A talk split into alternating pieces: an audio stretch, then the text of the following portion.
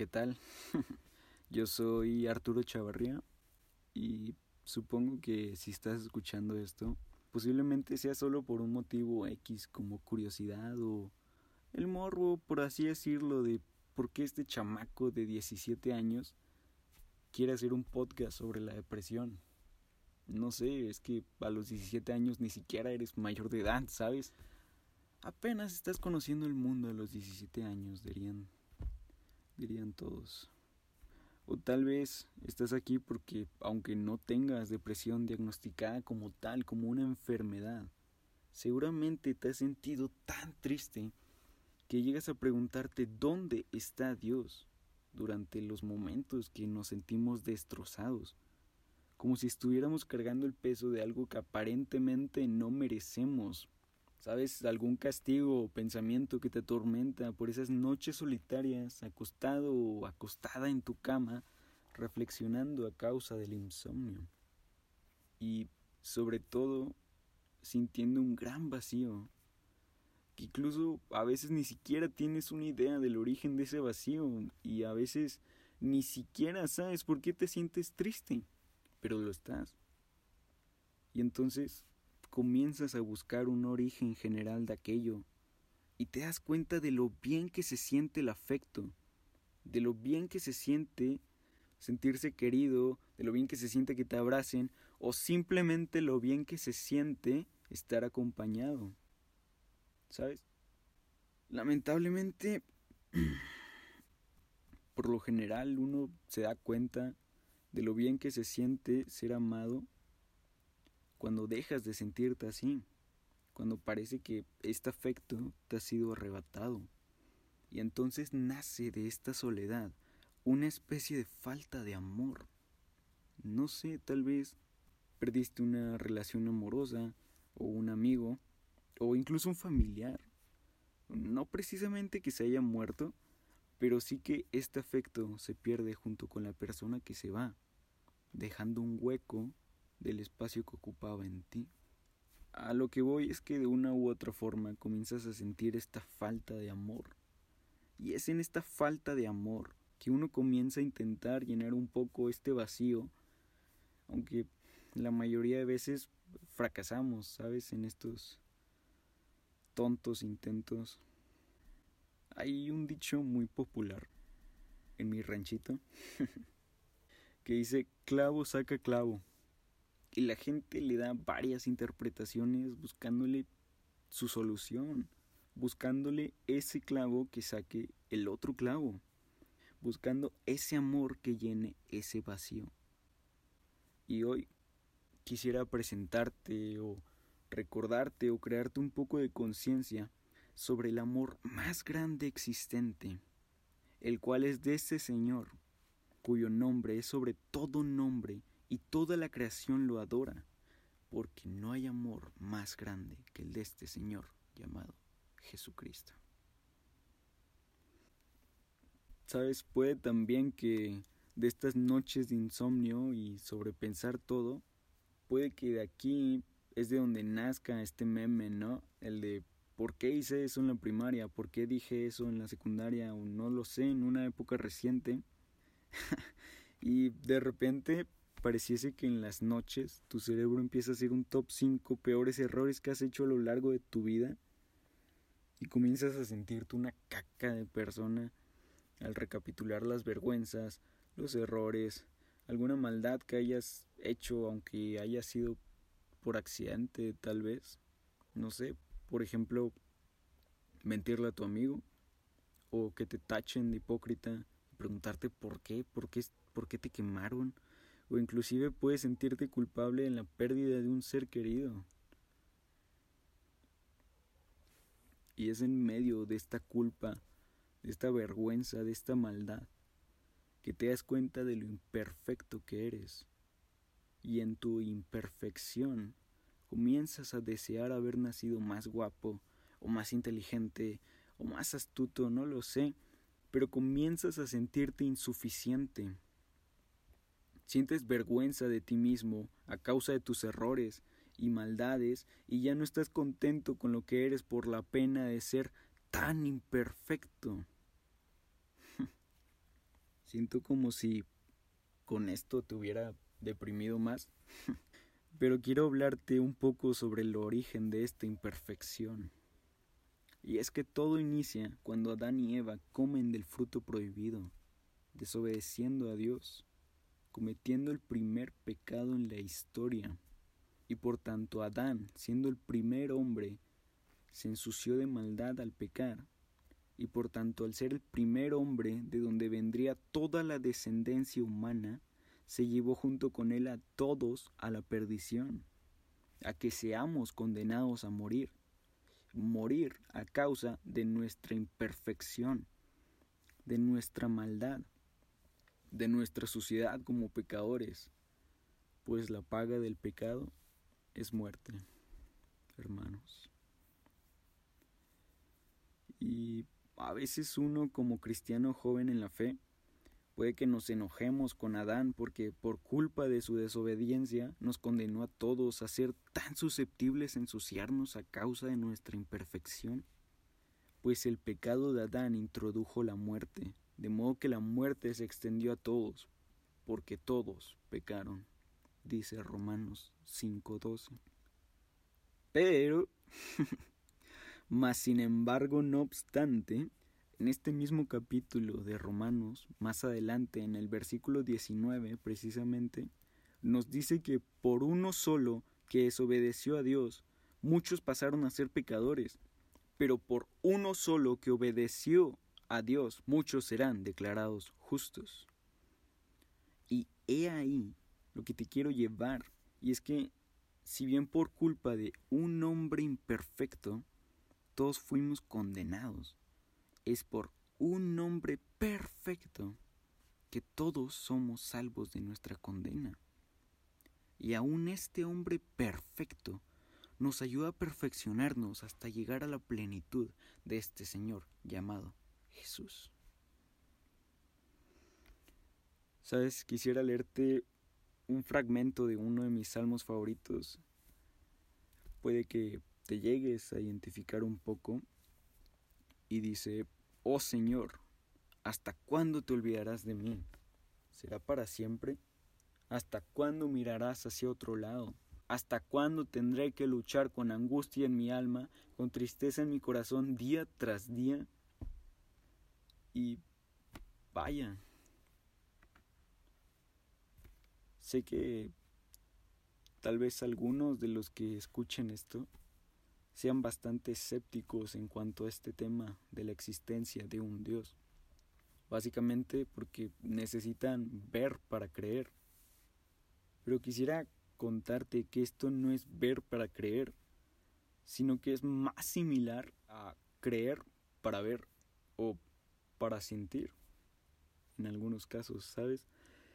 Pues Hebreos 11:6 dice, todo el que desea acercarse a Dios debe creer que Él existe. Es por esto que digo que es más similar a, creer para ver que a ver para creer. Suena a trabalenguas, pero espero me esté dando a entender.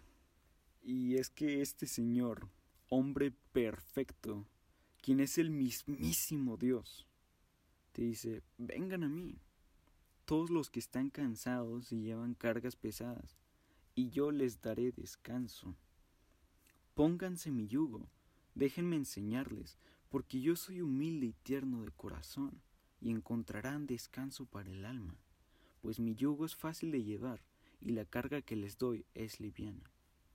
Mateo 11, 28 al 30. y es que este Señor, siendo el único hombre perfecto, sin mancha de pecado, sin suciedad alguna, totalmente intachable, aún en toda su perfección, ¿cómo es posible que fue asesinado de la forma más vergonzosa? Como si el hombre más malvado se tratase, como si se condensara toda la maldad de los violadores, de los mentirosos, de los hipócritas, de los asesinos, de los egoístas, e incluso tu maldad y la mía y la suciedad de tus errores se condensaron en el humano más puro. Y es que inmerecidamente el humano más perfecto muere en medio de imperfectos, atravesado, traicionado, ignorado por su padre, aparentemente perdiendo todo el honor que poseyó alguna vez. Murió. El rey de reyes ha muerto. Aquel a quien se le cuestionó su perfección se fue. Pero no sin antes decir en Mateo 12 que demostraría su autoridad, dándole a los escépticos una prueba, o bueno, más bien una señal, más específico, una señal milagrosa para probar su autoridad como rey. Y fue así que el único hombre que no merecía la muerte, el único perfecto, un rey caído, se levantó, se levantó entre los muertos y resucitó al tercer día, no solo venciendo la muerte, sino también venció aquellos demonios que te atormentan noche tras noche con pensamientos que te acusan y te recuerdan lo imperfecto y sucio que eres. Pues Él pagó por tus errores, por tus imperfecciones, por tus pecados. Pues está escrito, Él anuló el acta con los cargos que había contra nosotros y la eliminó clavándola en la cruz, dice Colosenses 2.14. Fue en el lugar de su aparente derrota que avergonzó a estos demonios y los desarmó con su victoria en aquella cruz, hermano. Fue así que un rey perfecto se bajó de su trono para nacer en donde comen los animales. En un pesebre como cuna, bajó del trono a la cruz y de la cruz a la muerte y de la muerte subió a su trono. Bendito Rey Salvador. Sabes, me encanta porque este rey que ha decidido ser tu padre te dice, hey, ¿tienes una carga pesada? Ven a mí y te daré descanso, ¿sabes? Está escrito en 1 Pedro 5:7, pongan todas sus preocupaciones y ansiedades en las manos de Dios, porque Él cuida de ustedes. Ahora, yo sé que a veces es bien difícil vivir en el mundo. A lo mejor no lo sé tanto así por experiencia, porque, bueno, aún soy muy joven, ¿sabes? Pero al menos soy consciente de que hay hermanos que pasan por grandes pruebas de sufrimiento. Y es aquí que uno puede llegar a cuestionarse dónde está Dios y cuál es su papel dentro de este sufrimiento. Y es que es cierto que Dios nos prueba, nos prueba ante el mundo y sus tentaciones y sus dificultades. Es cierto y existe porque si vamos a participar de su gloria, también debemos participar de su sufrimiento. Lo dice Romanos 8:17. Además nos prueba para que de alguna forma mantengamos los pies en la tierra, porque aún necesitamos de Cristo, aun cuando ya hemos sido salvados. Lo necesitamos porque aún somos carne y somos humanos. Por así decirlo, nos mantiene humildes, pues está escrito, el orgullo va delante de la destrucción y la arrogancia antes de la caída.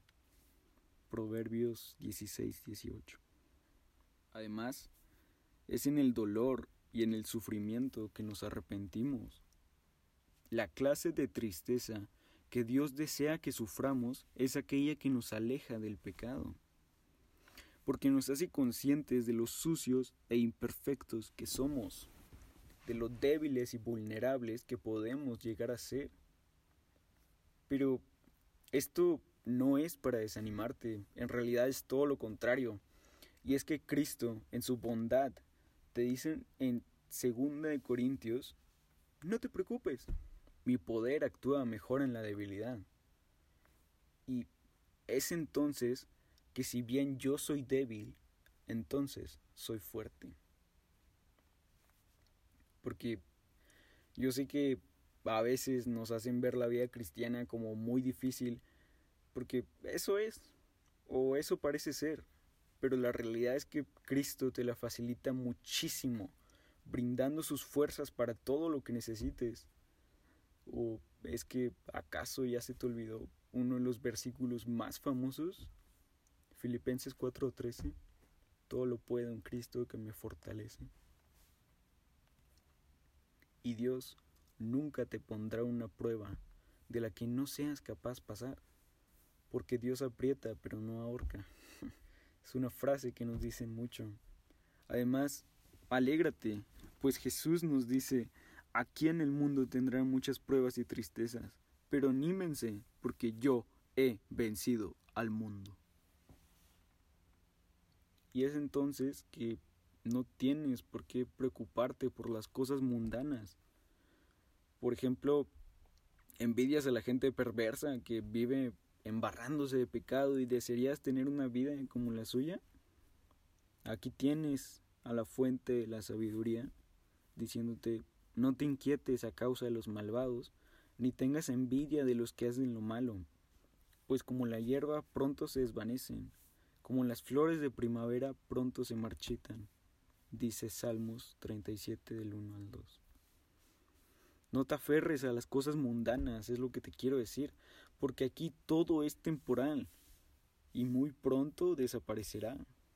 Mientras tú te agüitas porque no fuiste a una fiesta X de cuatro horas, aquí tienes un rey invitándote a su coronación. Aquí tienes un rey invitándote a su boda, las fiestas más importantes de su vida.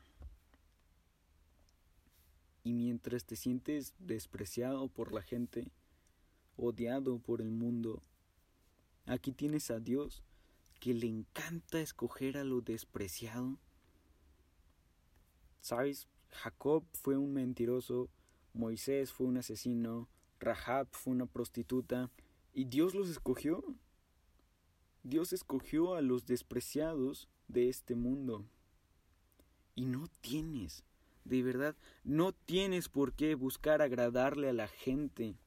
Dice Pablo en Gálatas 1.10, queda claro que no es mi intención ganarme el favor de la gente, sino el de Dios. Si mi objetivo fuera agradar a la gente, no sería un siervo de Dios. O mientras decepcionas de ti mismo y quisieras tener más sabiduría, solamente tienes que pedírsela y tener fe. Pues dice Santiago 1.5, si necesitan sabiduría, pídansela a nuestro generoso Dios, y Él se la dará. No los reprenderá por pedirla. Ya está. O no sé, tal vez te da miedo morir el día de mañana que bueno, también hay que tener presente que en cualquier momento, incluso mientras te estoy diciendo esto, puede llegar el regreso de Cristo a arrebatar a su iglesia. Pero si te da miedo vivir una vida corta y sin sentirte pleno, recuerda que hay una promesa escrita en los diez mandamientos que dicen, honra a tu padre y a tu madre, entonces tendrás una vida larga y plena en la tierra que el Señor tu Dios te da ya está la promesa. Y mientras te emocionas porque alguien queriéndose hacer el romántico te dedicó la luna, recuerdo que esta era una frase muy popular durante una época en, mi ranchito también, te dedico la luna, cuando ni siquiera les pertenece, ¿sabes? y aquí tienes al rey de reyes, autor, señor y creador de todas las lunas, estrellas y astros que puedas conocer.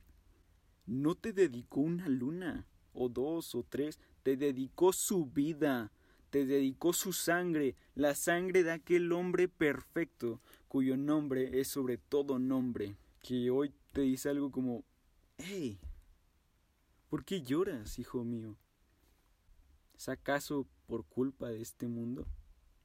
anímate, porque yo he vencido al mundo. Y debido a esa cruz, mi interés por este mundo fue crucificado, y el interés del mundo por mí también ha muerto, dice Pablo en Gálatas 6:14. Y debido a que Él mismo ha pasado por sufrimientos y pruebas, puede ayudarnos cuando pasamos por pruebas Hebreos 2.18. Hermoso, ¿no? Pero puede que te sientas como sin fuerzas, no te sientas listo para, para esto, te dé vergüenza y aunque sabes que Cristo venció el mundo, aún te sientes débil. Si este eres tú, hoy quiero invitarte a recibir su, su Santo Espíritu. Y si ya lo tienes, recordarte que está escrito en 2 de Timoteo 1.7 y 1 de Juan 4.4 que Dios no nos ha dado un espíritu de temor y timidez, sino de poder, amor y autodisciplina. Y su espíritu es más poderoso que el espíritu de este mundo. Para finalizar, me gustaría contarte que Jesús no solo nos regaló su espíritu, sino también nos dejó otro regalo, su paz.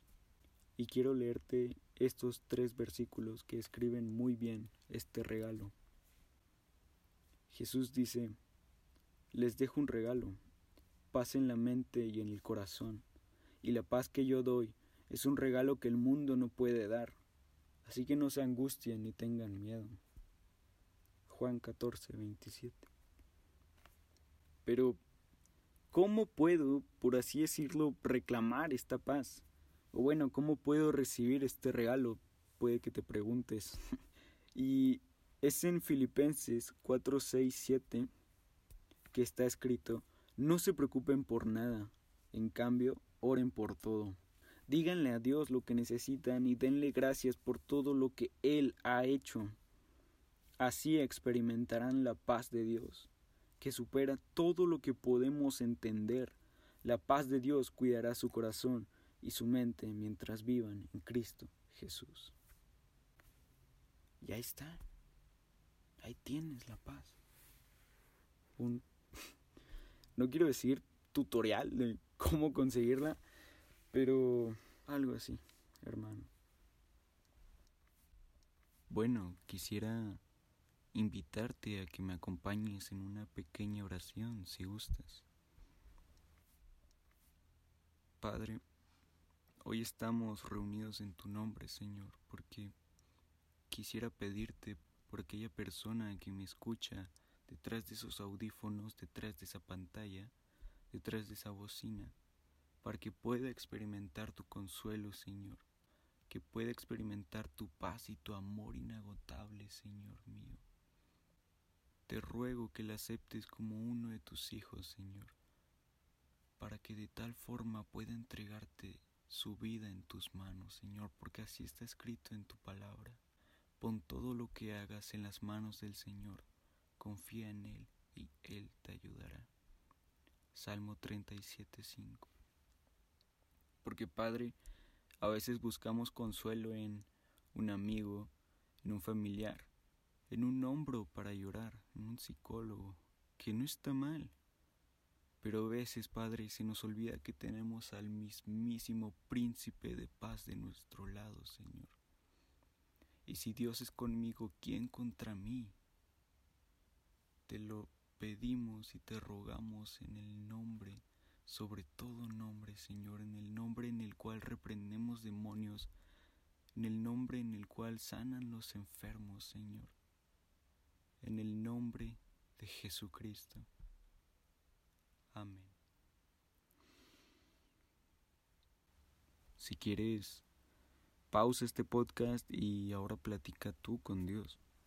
Te recomendaría que le cuentes cómo te sientes, que le cuentes lo que quieres hacer, tus planes, tu vida, tu día, pedirle por Israel, pedirle por México, lo que se te venga a la mente. A él le encanta hablar contigo, él le encanta escucharte. Y aun cuando Él conoce exactamente cada palabra que dirás antes de que salga de tu boca. es algo muy bonito, muy impresionante. No te preocupes por mí, yo ya, ya me estoy despidiendo. Ya lo que vaya a decir a continuación no es muy relevante y no voy a tardar mucho. Eh, lo puedes escuchar después de que ores. Bueno, me llamo Arturo Chavarría y de corazón espero que te haya servido de algo este podcast porque no sé, siento que en estos tiempos más que nunca se está viendo mucho este este problema, este tema de la depresión, más que nada en, en mi generación. Y quiero decirte que si necesitas ayuda para acercarte a Dios o lo que sea, con confianza aquí estoy. Tal vez no sea un experto en toda la expresión de la palabra, pero espero poder ayudarte en algo, ¿sabes? Dice la palabra de Dios que si bien Dios es fuente de todo consuelo, nos consuela en dificultades para que nosotros podamos consolar a otros. Y siento que ese fue mi llamado dentro de la cuarentena, porque vaya, no he hablado de este tema, pero los que me conocieron antes de la cuarentena ya se habrán dado cuenta del gran cambio que me aventé antes y después de todo este show del COVID. Porque, wow, fue a principios de abril, a principios de la cuarentena que yo decidí entregarle mi vida a Cristo definitivamente. Fue como un golpe de gracia, un llamado que recibí y fue muy hermoso, hermanos. no sé, siento que esta cuarentena, a principios de ella, verdaderamente se fue una bendición para mí. Gracias a Dios, ¿verdad? No tengo pensado hacer más capítulos de este podcast, pero que sea lo que Dios quiera, ¿no? No sé, no veo el futuro, hermanos, no, no sé qué pueda pasar. Tal vez reciba otro llamado, tal vez no, tal vez nada más lo deje en este capítulo solitario. Pero para lo que sea, créanme que aquí estoy. Sin nada más que decir, muchas gracias por escuchar esto y que Dios te bendiga, hermano.